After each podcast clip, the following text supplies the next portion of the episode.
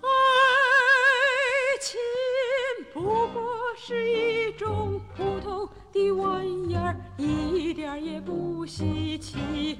男人不过是一件消遣的东西，有什么了不起？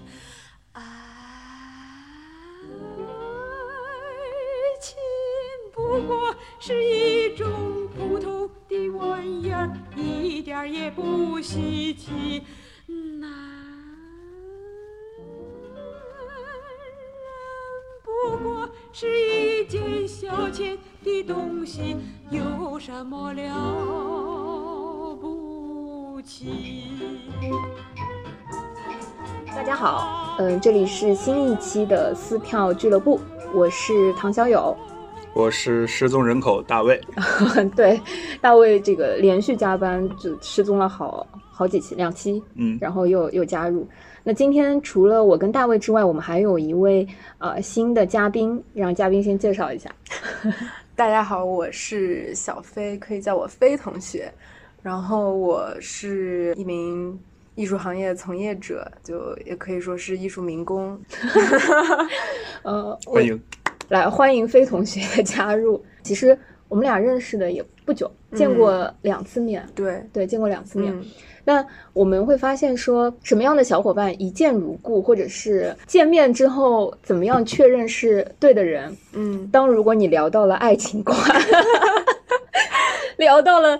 三观里很很重要的那些部分，是的啊，然后发现 彼此很想拥抱击掌的时候，就知道是对的人。然后我们第二次聊天的时候，就聊到了对，聊得非常的深入。对对于感情啊、啊、人生啊、啊艺术行业里的一些八卦呀。哎，那你们是怎么认识的我们有一个共同的朋友，就是一个小伙伴推荐，？OK，说你们俩很适合聊一聊。对对对，就觉得我们可能在同一个频道上那种，哦嗯，对，嗯、然后随着最近的那个也各种瓜吃的很多，所以嗯我们就很想一起来聊一起。真正意义上借着，我觉得也比较鸡贼，就是借着艺术的话题，借着我们看过的一些艺术文化、演出、文学作品等等这些东西，教会了我如何做人，嗯，或者说带给了我很多人生观和价值观的形成的基础吧。嗯我觉得今天我们想来聊类似的瓜和渣男这个话题。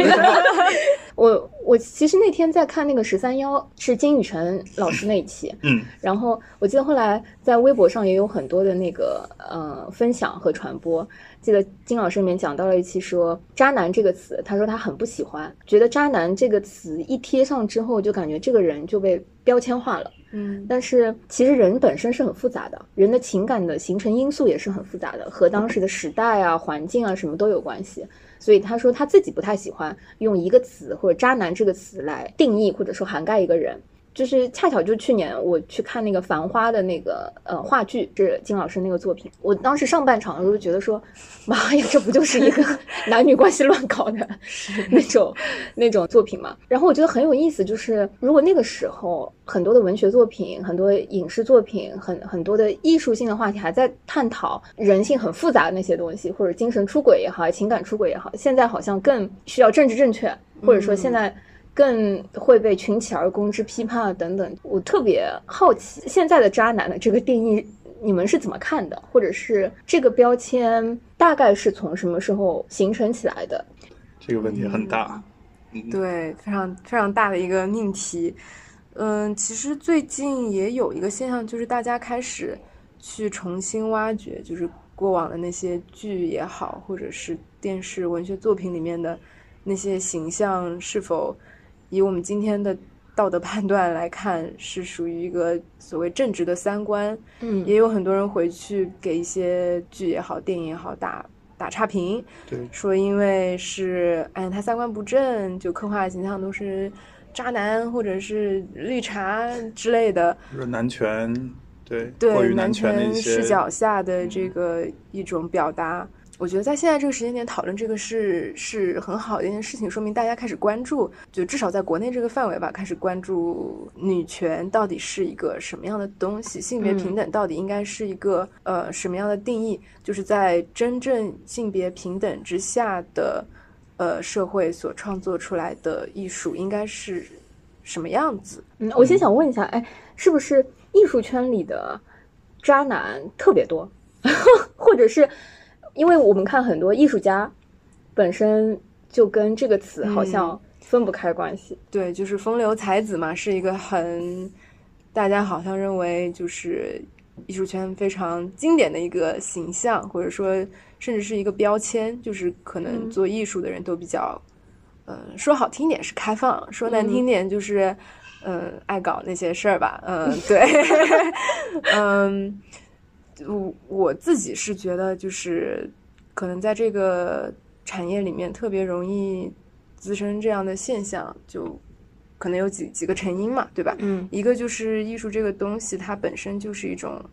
一种修辞，它可以去把这些行为美化成说一个艺术上的精神上的东西。嗯，然后还有一方面，艺术这个行业里面是。权力和就是这个资本非常集中的，对非常集中的一个区域，同时也有才华。但是就比如说，嗯，谈到这个复杂性的话，其实也有就是呃，在私人领域的行为，他他对这个社会嗯造成了一些什么样的影响？它呃是否应该被扩大到就是一个，比如说跟他其他的，比如说事业领域，嗯，其他方面的。形成一个挂钩，就是这两者的呃是否体现出他同样的价值观？比如说，一个艺术家，他如果大家认为他是渣男，比如说像毕加索 这种有非常非常多的就是情人吧，或者说是一些情感方面的事情，那是否会影响我们去看待他的艺术和评判他的艺术在这个世界上留下的价值？嗯嗯，所以扯扯开一个。好奇啊，我就觉得说，为什么最近爆出来的这些私域，就在我认为是私人领域的这些瓜和这些事情，会引起这么大的群体集中性的讨论，或者是集中性的攻击也好，大家闲的吧？飞飞同学觉得艺术领域，或者说就是你觉得感情上艺术家讨论的更多？嗯，我觉得各种作品里面。感情上有标准答案？呃，我觉得这是不可能有标准答案的，因为情感这个东西，包括情绪的表达，都是很个人化的。这也是为什么文化能够变成多姿多彩，然后很有趣的根本的原因。它就是建立在多元性和呃截然不同的个人体验上的。嗯，然后我之前就突然想到，就关于展览这个事情，其实。呃，以前的艺术家在创作自己的作品的时候，可能是没有想过自己的东西会被公开展览的。嗯，他就认为这是一个我在私人领域的表达，和我跟我所熟悉的人，或者说是本来就认同我的这一个收藏者之间的一个交流。对。但是到了十九世纪和二十世纪的时候，尤其在国内，其实这个就是非常当代的一个事情，就是大家去看这种公共性质的展览，嗯，他就一下子把就是艺术家自己私人想的东西。变成了一个公开讨论的话题，对，然后呃，甚至有可能会招致一些对于他个人的批评，对，嗯，对，因为这这层交流已经不建立在说我们大家都有一个基本相同的三观上了，所以艺术家的三观就是是跟我所谓的打引号的普通人不一样吗，就是比如说呃，因为当我们看到他们。不同作品里的缪斯不一样，或者说他们会有很多的 情侣、情人和这个这个在艺术圈是被允许，或者说是被看作很正常的吗？呃，我觉得可能在现在的话，大家会稍微不那么公开的去表现这样的行为，但是以前确实是存在这个这个概念的，像比如说。嗯，曾经对吧？毕加索还有罗丹的情人都是非常非常知名的，甚至大家认为是是好是坏，都到现在都没有一个定性，说他到底是精神上的这种灵感源泉，还是说它只是一个将女性物化，甚至是消费女性形象的这么一件事情？嗯，我觉得很有意思，就是讲到毕加索嘛，我记得在三个地方看过毕加索不同的那个展览的回顾和作品。最近一次是去年在北京的那个尤伦斯，嗯，你能看到毕加索那个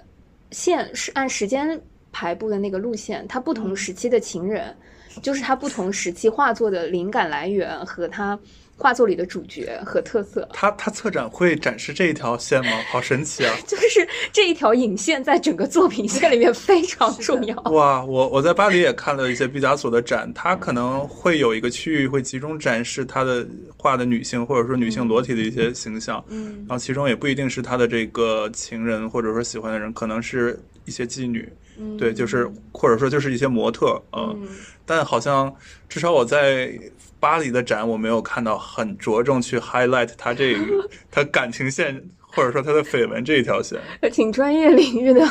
飞同学给我们真的，我觉得讲到史上最著名的艺术圈渣男，可能绕不过毕加索吧。对，不好意思，不好意思，我用渣男这个词都已经标签化了，太简单粗暴了。对，就是可能最最出名的几个吧，一其实也是跟他们自己的成就是有关系，因为毕加索本身就是。大家公认的非常非常知名的天才和改变这个呃艺术史进程的这么一个角色，嗯，比如说像毕加索和罗丹，还有呃像那个叫什么来着高更，嗯，呃就说高更是呃毛姆的那个《月亮与六便士》的那个原型嘛，就所谓的这么一个抛妻弃妻子，然后去追求艺术，甚至就是到了一个岛上跟所谓的现在认为非常。出格的与未成年 原住民女性之间发生的那些事情，怎么说呢？以其实像毕加索在当时，他有这么一些缪斯或者情人，是也是一个秘密的行为。嗯，他并不是在公开的环境下就是说：“哎，我我这些呃作品就是来源于我这个情人。”他他跟这些情人的关系在当时也是保密的，只不过说我们现在去。啊，去考古、去研究这段历史，去做就是他们个人历史的挖掘的时候，把它给挖出来了。嗯，但是实际上我们也不是很确定，比如说这个现象放在当时，如果它被公开了的话，那个时候的公开舆论会 对这个事情是什么样的一个看法？嗯嗯，甚至你可以说那个时候，嗯，或许是比我们现在更。思想保守的时期，嗯，可能它造成的负面影响也许会更大，嗯，我们也不知道。对，像比如说以前的那些，呃，就是那些有资本的人，他们去呃 commission 一些作品的时候，他其实就是为了挂在他的卧室里，然后要一个美丽的裸女的图。嗯，但是当后来艺术史去评价这些作品的时候，就或许会避开那些东西。嗯，比如说像体香的那个 Venus of Urbino 这件作品，实际上它就是一个，嗯，有钱的，对吧？那个他买家要买家要求定制化，对定制化的一个金发的、闭眼的、皮肤白皙的、性感的女性的形象，嗯，然后象征着某种就是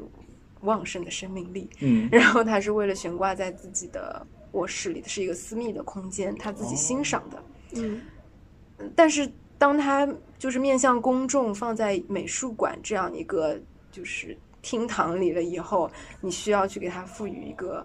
嗯不一样的含义，让他能够没错 fit 这一个更加呃就是宣传正面价值观的这么一个语境。嗯，对。可能本质还是因为艺术作品的解读是非常多样性、非常个人化的，以至于你有不同的信息，你都会指向不同的解读，而这解读又没有对错之分。嗯，比如说，我可以对毕加索或者梵高的历史一无所知，我看到他的画，它里面透出的一些力量还是会打动我。呃，但是比如说，我知道了像刚刚提香这个画，它的这个当时的创作的含义，那我读它的时候，我会不自觉的把这一层。加上去，对，那又会给我带来一种不一样的解读方式。可能是因为艺术这东西它不存在一个标答，所以它反而呈现的这种这个多样解读一个可能性。嗯，嗯，我很好奇啊，就是因为之前都在说是男性艺术家呃在女性身上获得了能量，嗯。嗯，前一段时间我们看到那个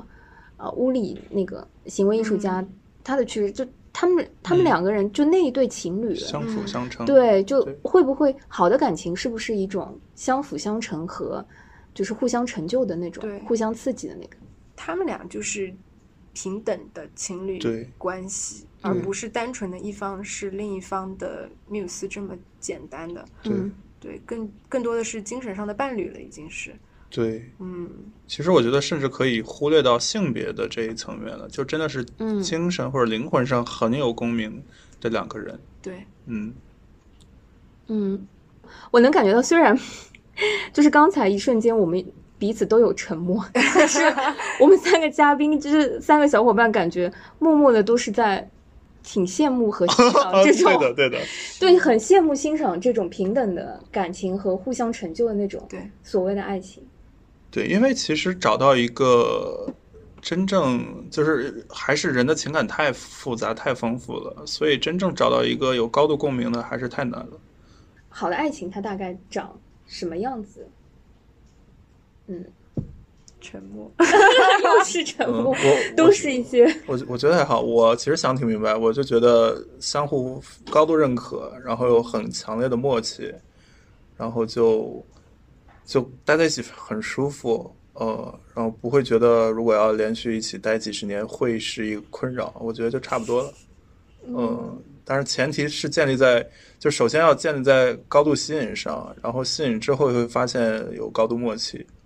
就是最近这些事情和这些内容，真的会让我不停的在想，就是什么是正确的爱情观？这个正确，我觉得打引号，就好像刚刚讲到说，爱情对于每一个人来说，它的定义和它的分量对和它的理解都是不一样的。嗯，那也就是说，它是没有正确答案的，对，是吗？嗯那只有是一个我信奉的和我欣赏的爱情观。我觉得啊，我们之所以就是这一期说到一说到讨论爱情，我们就想到缪斯的原因，其实是我们都认为就是在好的爱情当中，应该是有这种精神上的互相给予灵感和就是呃促进对方对，能够看到一个新的世界这种感对觉，嗯。同意，对，我觉得这是很重要一点。对，这这也是哇，我我觉得是，就是一聊到爱情，说好的爱情的时候，我们一想到 muse，就是因为我们本能的认为爱情不是只在陪伴、物质、金钱嗯这些东西上，嗯，它在我们这个人群和体系里，天然就觉得它就应该跟精神相关。我们都没有提到结婚这两个字，就跟婚姻完全没有关系。我觉得那是另外一个嗯东西。那倒不是，我我还是会把这两个等同的，呃。我觉得它有关关联，它是啊，不过我我理解，就是就像我刚刚说的，你一开始是强烈相互吸引，然后有一个磨合的过程，可能这个过程是去验证你们到底适不适合结婚的一个东西。嗯嗯哦，因为我以前受的家庭的影响，那其实就是这这是等同的，所以会更加谨慎。我反而是近几年和我的一些朋友去沟通，我发现他们把谈恋 dating 谈恋爱和结婚是视为完全三个不一样的事儿的。但它不是一个连贯的过程，就是如果你不接触 dating，你就没有办法判断跟这个人能不能进入 relationship，对吧？嗯你不进入 relationship 的一个接触、考验和过程，你就不会进入到一个好的婚姻和一个关系里。对，对我我的意思是，就我以前可能，比如说，我觉得我要和人这人 dating，我就肯定得要能进入到最后一步，呃，但啊后面我发现其实不是的，你你完全是可以从一步走到下一个阶段，再走到下一个阶段。如果真的走不下去，那也无所谓。嗯，。对，但我又注意到，我觉得刚才当我描述这个过程的时候，我有一个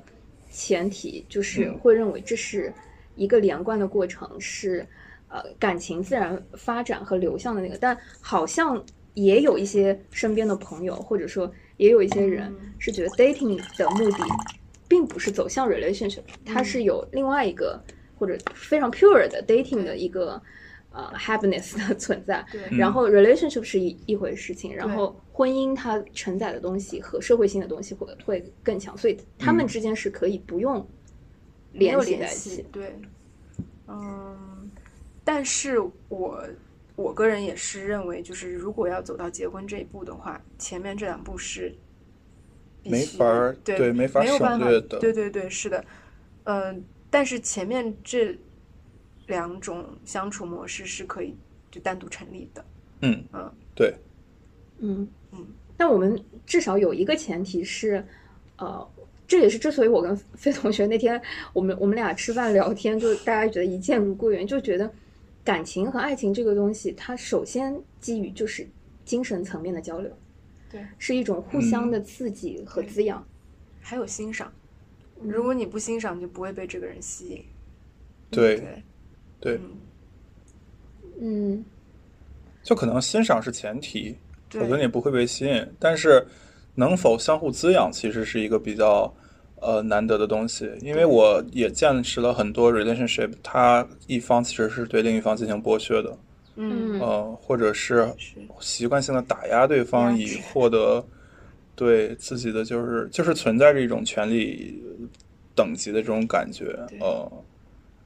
嗯，所以我可以理解说，呃，为什么过去的一些文学作品，或者嗯。说一些艺术作品里，那种非传统道德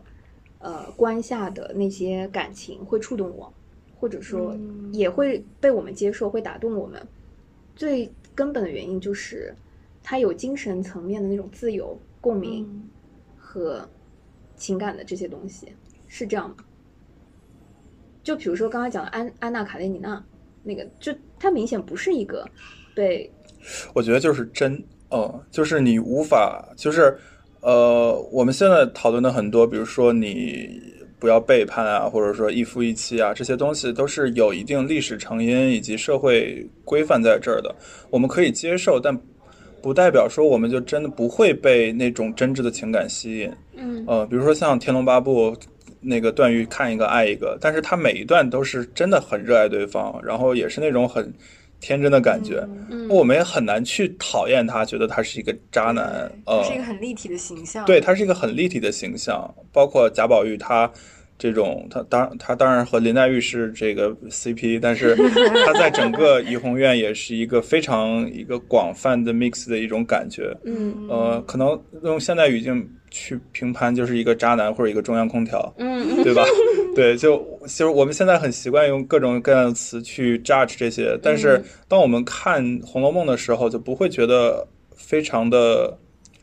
反感，嗯。呃，因为他和每一个人的交互都是一种很真实的，然后很很立体的一种存在。而且我觉得，就是这些创作者，就是比如说写《红楼梦》的人，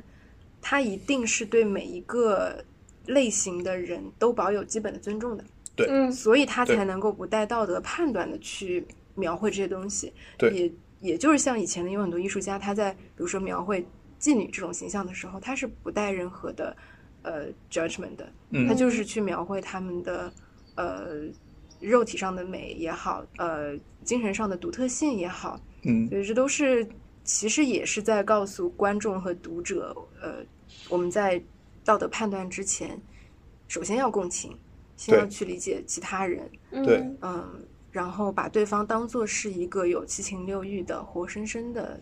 个体，嗯。对。嗯对，所以这个角度来讲，创作者他和观看者或者读者相比，他需要更高一层，他是要俯瞰且不带，至少他在创作时候不应该带判断的去描述，呈现出来才是最读者友好的，呃由读者去进行评判，而不是说我在创作端我就已经把这些我认为不道德的东西给剔掉了。嗯嗯哦嗯。而正是这个这些我们认为不道德，或者说有些不允许的，反而是这个是真实的地方嗯啊，我又想起今天我在微博上看到一个段子，就是说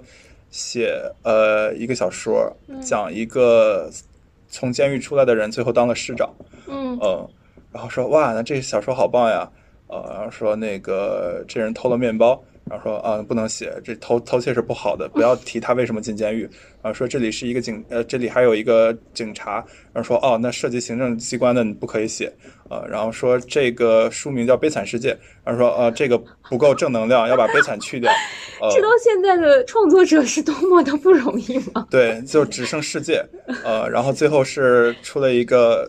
三十页左右的非常适合青少年阅读的一本小说，它的书名叫《世界》，但是它里面恰恰没有世界。嗯、我觉得这就是对于现在这个创作环境，或者说现在网络舆论一个很强烈的一个讽刺。嗯，现在就我们看任何作品的时候，都会加道德判断，然后去攻击创作者本身。我觉得这也是一个，就是对于现在的创作者来说非常，呃，非常难的事情，因为他们所创作出来的内容都会被认为是一种道德训诫的工具，嗯，而不是说是纯粹的艺术而已。就是它必须是一个，呃，能够。让人上一课。嗯，对，就是这带弘扬真善美。是的，弘弘扬所谓正能量的东西，所以这里面的人物就会变成非常刻板的角色，就是他要么就是好的，要么就是坏的，就是非黑即白。对，女二号就是恶毒的，嗯，那那那种感觉。是的，嗯，他实际上就是已经不像，就是说我们认为纯粹的艺术那样，他就是单纯的个人。表达，嗯，他刻画的就是他看到的，呃，真实的世界，就是每个人都是有他的好的一面和就是灰色的那一面，复杂的一面，对复杂的一面。我觉得故事之所以好看，就是我们为什么千百年来那么喜欢故事，就是因为故事有很多的层次，对，很多的层面。对，当它都变成寓言故事的时候，我就觉得太 boring 了。嗯，而且寓言故事我们通常都会认为是给小朋友看的。它是教育意义，它告诉他们一些规则，嗯嗯嗯嗯，带有训诫意义的这种东西，嗯，是我觉得感情上也是这样子，就是当我们去面对一个个活生生的人的时候，就是你会去挖掘他的背后的成因，他的前因后果。对一个人好奇的时候，我觉得那个是进入爱情、进入感情的第一步。就如果只是。纯粹的被一个标签、被一个东西所吸引，或者说那个确实是很浅。说到这个，我就其实也是有个自我反省，就是好像我我自己是就是特别难进入感情的这种类型。一方面也是因为当我观察一个人的时候，他表现出来的某些小行为，他 fitting 到了那些不好的 label 当中了，嗯，那我就会觉得，就这个人好像不合适。嗯，我就一下子好像就给他贴上了一个标签，不 OK 的那个标签，然后我也就停止了对他再进一步的去了解，因为我也很害怕说，哎，会不会我多了解他了以后，我被他吸引是件危险的事情？嗯，对，这个其实也是对于发展感情来说的一个非常非常大的一个阻碍，阻碍。对，我我今天早上看一个鸡汤，虽然是网络的鸡汤，但我依然觉得非常动人，说。嗯，了解一个人，或者说进入一段感情，耐心是最大的诚意。嗯嗯，我当时觉得哇，好好鸡汤呀！对，但是呃，错开来聊，真的是觉得有道理啊。对，就是真真的要进入一段爱情的时候，他虽然我们也相信一见钟情，我觉得也相信就是最开始的那种怦然心动的吸引，但是当你真正把自己交给对方和想要去了解对方的时候，嗯，时间耐心是你所表达出来，我觉得最大的诚意，确实是宽容也是，嗯，是。然后我看另外一个心理学的朋友前两天发了一个在微博上发了一个段子，嗯，我把它理解为段子。他说，呃，如果你想改变一个人，嗯，先了解他，并且用力爱他。没有了。哎，我觉得也好鸡汤呀。对，也很鸡汤。然后我当时在想说，嗯，我我其实挺挺想聊，挺好奇的是，在现在这个语境下，你觉得喜欢和爱这两个东西的区别是什么？哦，我觉得区别很大。就我可以喜欢一个人，但是就是到那个爱的 level，我会有一个心里有一个台阶一样的感觉呃，没到就是说不出口。对。那它会是一些什么具体的指标吗？或者是，所以我觉得可能喜欢的话就是一种欣赏，呃，对，然后，但是到爱的程度就是一种关切以及就是连接了，呃，这个很难去具体描述出来，但是我是能感觉到，我当我想到一个人的时候，就是当肯定是首先我在 relationship 里，然后。我可以说我很喜欢你，不不不不不，但是说到爱这个字的话，还是需要花一段时间，然后也有可能到不了这个阶段。嗯，我觉得喜欢跟爱当中有一个非常大的区别，就是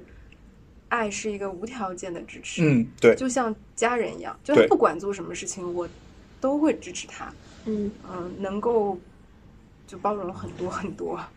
对，喜欢只是说我我喜欢他身上一些吸引我的地方。对我欣赏他的亮点，对对，其实喜欢可能还是相互对等的，呃，但是爱的话，就你有一点让渡自己的权利，对。对，就你不管怎么样，我反正我到了这个 level 了，我就无条件了，嗯。嗯，但你有你只有让渡了这一部分权利，你才可能会进入到下一个精神阶段，嗯。嗯，哇，有什么被艺术或者说被文学定义？定格下来的好的爱情和男女关系是你们觉得有意思的吗？向往？哎，我记得之前有个电影叫《怦然心动》，还是《两小无猜》，最后两个人相拥着被灌在那个水泥里了。呃，我我反正我很小的时候看那电影，然后我当时觉得 特别特别震撼。嗯。就好像是两个人，反正就一直有有所连接，但是有很多现实的乱七八糟的事儿，但最后还是就像两个孤独的这个星球，啪，最后又吸到一起了，然后永远不分开。我觉得这个还挺浪漫的，嗯嗯，但这个结尾有点有点吓人。对，其实现在想想有点有点可怕。我觉得有很多时候艺术当中的东西，重大事故，对，当你真的把它就是想。把它当做现实的时候，它不一定是那么美的一件事情。对，就比如说我们认为都很美的罗密欧与朱丽叶，它如果在现实当中发生，真的发生在你身边的话，它或许就是一件，就是一个社会新闻。社会新闻，对对对，就挺男友喝什么喝女女友喝毒药而死，对对对，是的，他好像就就是当他成为一个非虚构写作的时候，对，就是非常的。有这种，对，那是因为我我我们这个时代吧很多的故事都抽离的标签化或者简单化的原因吗？还是也不是吧？我觉得其实艺术作品或者文学作品，它毕竟容量有限，所以它更多的是对于里面一些美好东西的提炼。对，呃，就比如说你两个人恋爱，它中间肯定有很好的东西，但比如说你以后涉及到结婚，肯定会为谁做家务、谁洗碗 而产生一些争执，对吧？但是你。你文学作品或者艺术作品，它没有必要表现的这么细，嗯，因为你只要大体的还是那种，就是大的那个信的根基存在的话，其实这些小的矛盾，其实是增加生活多样性的一个东西，而不是说他这个感情的一个问题。嗯嗯，我觉得最近也有挺多就是去剖析那些刚才说的比较琐碎的现实的东西的这种艺术，比如说就是婚姻故事。这这类型的电影，嗯，有很多人把它标签为说就是恐婚大片，但是也有很多人反映的是说，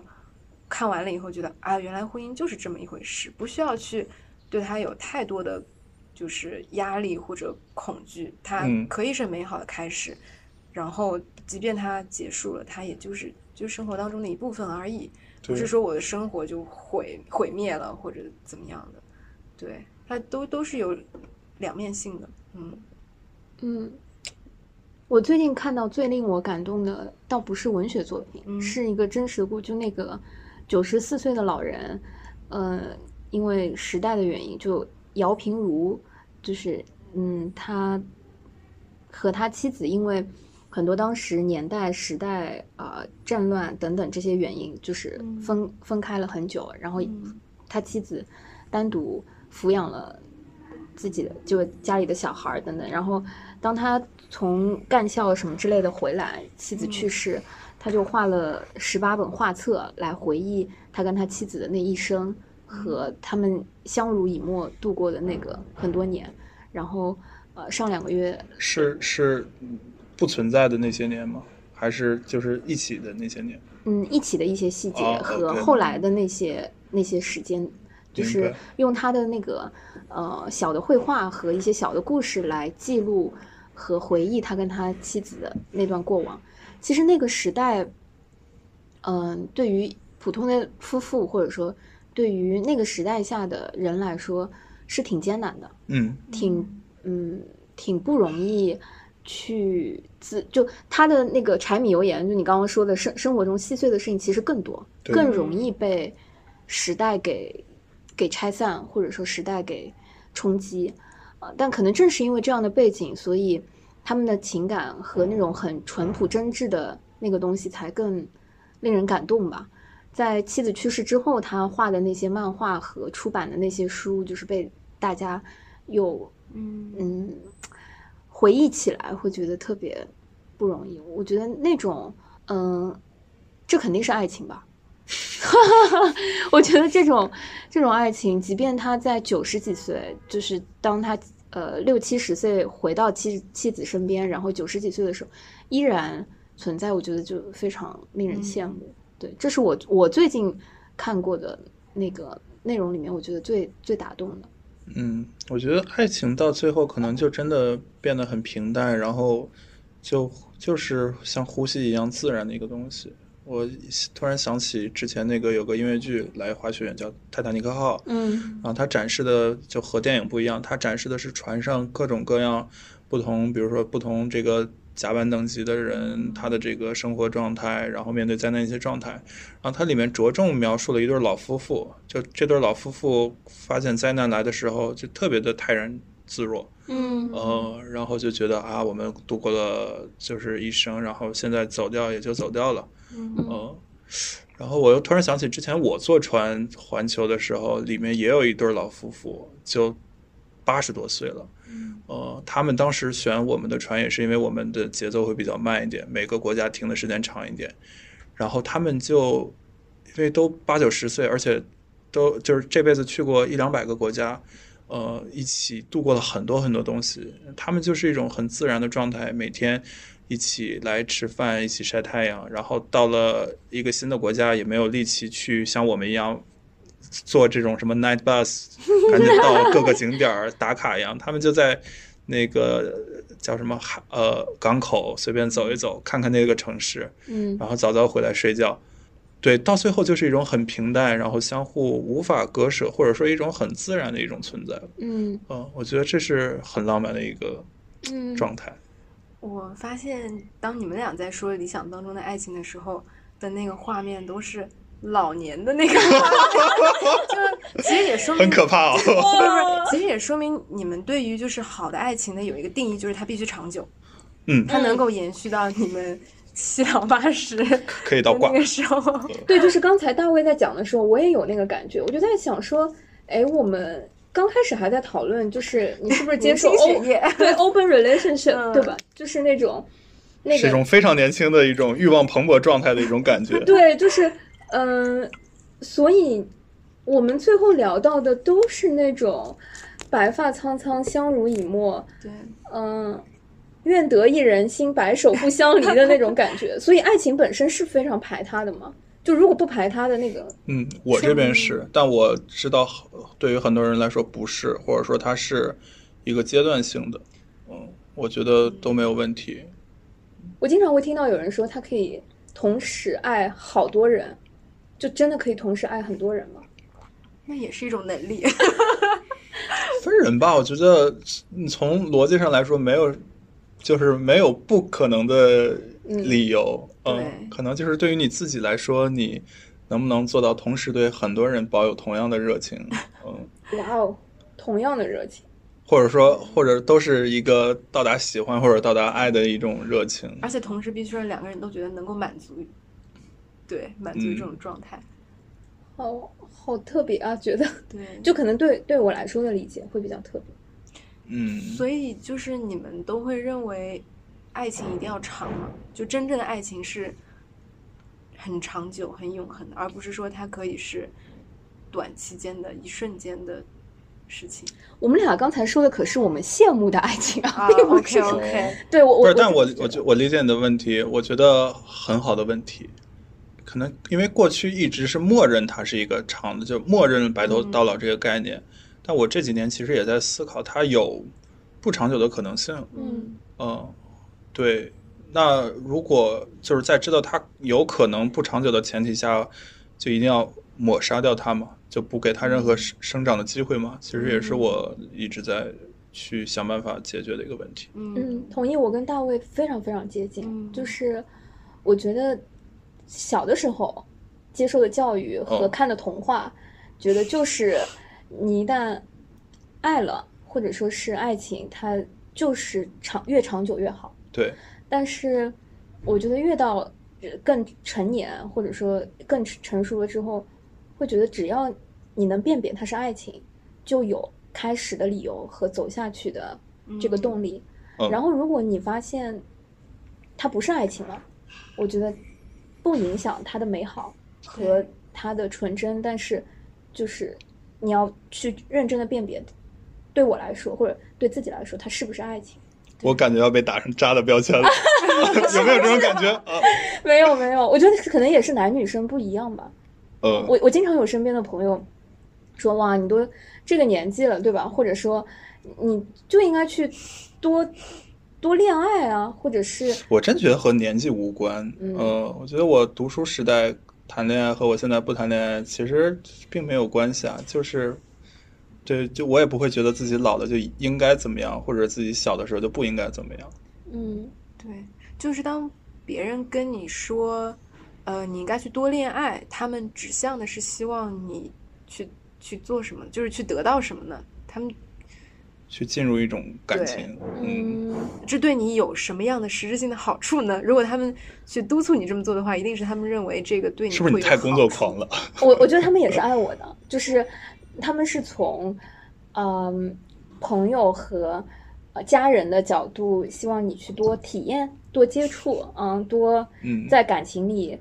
呃经历和学习。我觉得可可能是这样。这好这个好官方。这跟 怎么办呢？这跟多交几个朋友有什么样的不同？你觉得？哦，觉得安全度不一样，就是伴侣，你还是会对他敞开更多的一个东西，然后可能会聊更深的一些想法。嗯，嗯，这超同意。我也想问，就是这跟多交几个朋友对，会有什么不一样？就就是交心的朋友，不是也是你跟你的兄弟，难道不说深层次的东西吗？嗯，对，首先我觉得跟男生说的东西和跟女生说的东西就天然会存在不同。呃，哎，突然想到一个问题，你们觉得男女之间存在纯洁的友谊吗？有啊有啊，就是能够在就是精神上相当高契合度的这种，就聊，比如说你说的这种很深层的话题，你不能跟女性的朋友聊吗？一定是伴侣才能聊的东西。嗯，在 拷问大卫的灵魂。好问题，好像也可以哦。是不是？嗯，对，那伴侣存在的意义是什么呢完？了除了生理需求之外，这这一期聊完，大家都不相信爱情。没有，我们刚还还聊说，大家还相信爱情吗？不是都是非常肯定的答案不是，吗？但我觉得其实我们刚刚一也一直在回避去聊生理欲望这一块儿嘛，就我们一直在 highlight 说精神需求、精神需求，但你不可否认，就是或者说，如果你不想被称为渣的话，那你生理需求的输出口肯定还是一个伴侣，对，或者是你的一个结婚的对象，嗯，比如说像我们认为的这种，呃，就是行为，它是非常非常私人的，嗯。嗯，就是必须要在非常非常信任的情况下才能去做的一些事情。但是有些人可能觉得我跟一个完全陌生的人都可以，对。嗯嗯。对，所以就导致我们认为这个是跟爱情是勾连的，因为我们只有信任对跟跟嗯跟爱的人才会有那样深层次的信任。嗯，嗯是我我很难想象。嗯我觉得这个是无法，可能在在我看来是无法嗯割离、对割裂的东西。对，其实就跟大卫之前说的一样，就是有些事情你觉得你只能跟你的伴侣讲，也是就是信任的问题，他不会 judge 你，对对对嗯。对，我觉得 judge 很重要，嗯。呃，以及他对你足够了解，他明白你做这些判断或者你做这些事儿的背后的合理性，对。嗯，他可以理解你，而且完全尊重你的就是方式。对，嗯就说到底，人还是孤独的，还是需要找到一个 出口去，鸡汤时刻，鸡汤时刻。对，假装自己获得了共鸣，嗯。那你会像爱人，或者说，如果你把它慢慢的划归到是个爱人的时候，你会打开自己的所有，跟他去分享和连接吗？对我我还是会的，嗯，就是我是，就是我大概心里有一个这种安全级别的感觉，嗯，然后不同关系的朋友也会有不同的这个定位，嗯，哇，我觉得我们几个特别矛盾，特别有意思。就是一方面，我们都认为，呃，爱情和 relationship 对我们来说是排他的，嗯。但同时我们又 接受很多种不一样的感情的存在方式和，就是呃，接受这个世社会上世界我觉上有很多得是无所谓吧。就像我我接受同性恋，但不代表我是一定要是成为同性恋一样.嘛，对吧？嗯嗯，我觉得即便是就是有些人可能在聊这个话题的时候，他的表述和他就是说出来他想做到的事情，可能和他真实做的事情也是会有不一样的。嗯，对，对吧？嗯，你要是去问毕加索问罗丹，他想不想要呃永恒的爱情？我相信他也会说那肯定要，对，有道理。对吧？嗯那谁想那么麻烦过一段时间换一个人？就，但是他可能会做不一样的事情，因为不是所有的就是我们认为的道德败坏的人，他就想成为道德败坏，他可能不是本意上他希望自己成为那样的。嗯嗯，对，就只能说人的行为其实是很复杂的因素决定的，你的主观意愿其实只是其中的一部分。嗯，是的，嗯，概括了一下。哇哦，我我觉得那些艺术家的故事也好，他们的情感也好，那些东西最触动，就或者说带给我们滋养价值最最重要的东西就是真，就是真实的面对自己。嗯我觉得这可能是我们，嗯，哇，当初想聊这个话题的时候最最实在的东西。